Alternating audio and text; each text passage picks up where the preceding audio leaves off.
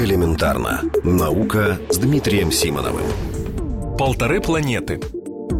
Чтобы прокормить и одеть все человечество, необходимо полторы планеты. Проблема в том, что есть у нас только одна, и мы уничтожаем ее небывалыми темпами. Об этом говорится в докладе Всемирного фонда охраны дикой природы «Живая планета» за 2016 год.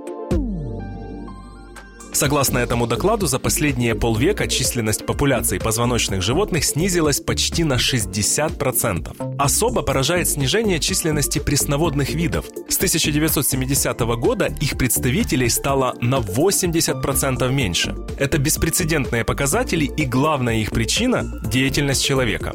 Некоторые авторитетные ученые говорят о шестой волне массового вымирания и о том, что на планете начинается новая геологическая эпоха – антропоцен. При этом разные страны в разной степени расходуют природные ресурсы. Что касается Украины, то она, как и соседние Болгария, Словакия и Венгрия, близка к средним показателям по планете. Много плохих новостей, но есть и хорошие. Пожалуй, главное состоит в том, что еще никогда человечество настолько хорошо не осознавало, насколько все плохо и что именно мы, люди, все это натворили.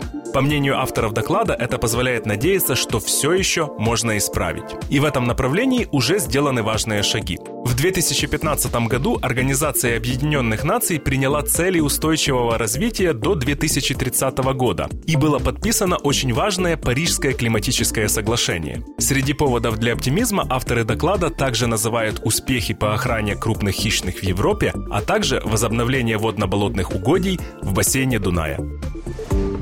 Элементарно. Наука. Ежедневно в эфире «Вестей».